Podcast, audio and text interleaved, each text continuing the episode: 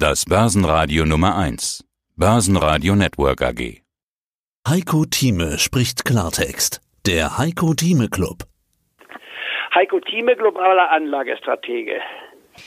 Starten wir mit dem, was mir heute am Anfang am wichtigsten ist. 16. September 2020. Herr Thieme, Happy Birthday zu Ihrem Geburtstag. Sie werden heute 77. Viel Gesundheit. Richtig.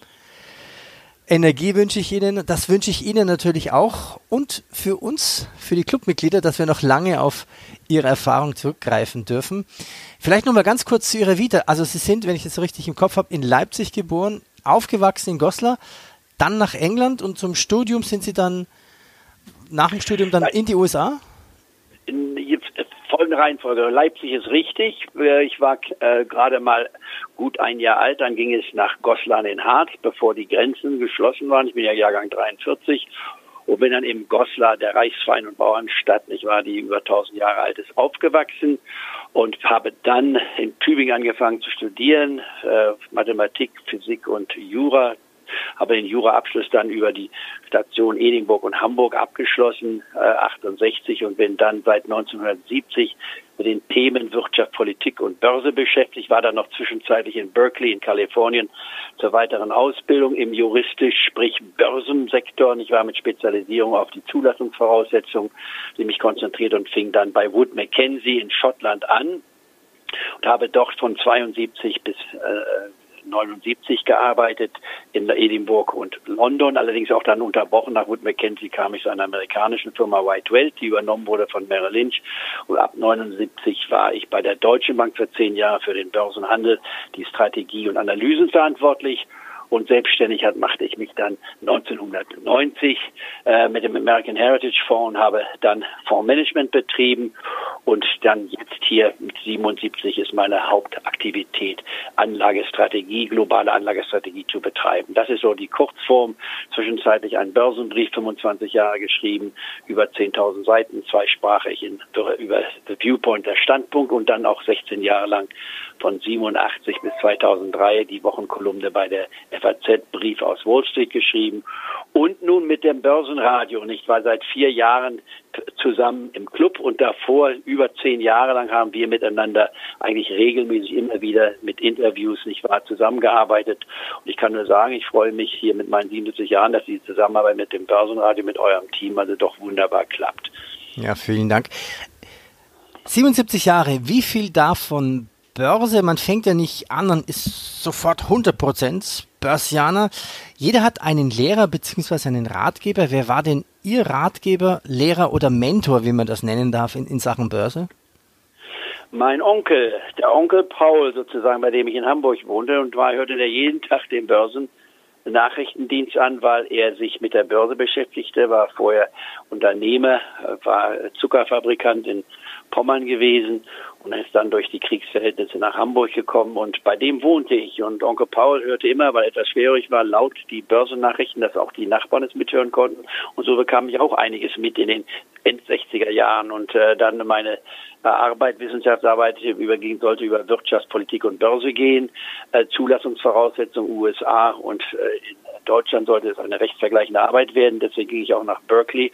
Und dann kam eben das Angebot von Wood Mackenzie, dort tätig zu sein. Man sagte mir da im Max-Planck-Institut und Professor Korkisch, machen Sie das erstmal für ein Jahr und sehen Sie, ob Sie das gut finden. Und sonst kommen Sie bei mir ins Institut zurück und schreiben Ihre Arbeit fertig. Und ich bin dann, wenn man so will, äh, durch Wood Mackenzie in diesem Geschäft hängen geblieben, in Anführungsstrichen, weil ich da plötzlich meine Berufung fand. Und was mich fasziniert hat, war immer die tägliche Erneuerung, die tägliche Herausforderung an der Börse, äh, die Zeiträume vom kurzfristigen Handeln, der damals sagen wir, auf ein paar Wochen beschränkt war. Äh, und dann die langfristige Anlage, die bedeutet alles, was über 20 Jahre ist, ist langfristig.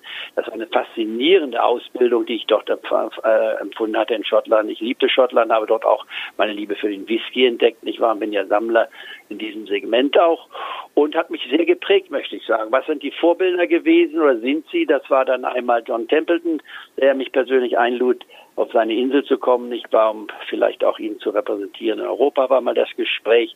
Dann natürlich auch äh, André Costolani, den Altmeister der Börse. Mein Freund Hans Bernicker gehört mit zu meinem engsten Freundeskreis.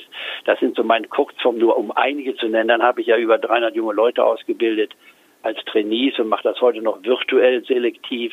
Äh, das ist also auch für mich eine Basis, die mich immer wieder jung hält, denn das sind junge Menschen von Anfang 20 bis jetzt in die hohen 60ern. Das ist ja nun seit 40 Jahren der Fall, dass ich das tue. Und äh, dann natürlich auch äh, die täglichen Herausforderungen, die ich habe, dass man sich immer wieder neu stellen muss. Und dieses Jahr ist vielleicht so reflektiert einmal gesagt, das komplizierteste, das ungewöhnlichste Jahr, was ich in den 50 Jahren Börsenerfahrung gesehen habe. Ich glaube, das geht, das geht fast allen so. Vielen Dank für Ihre Vita.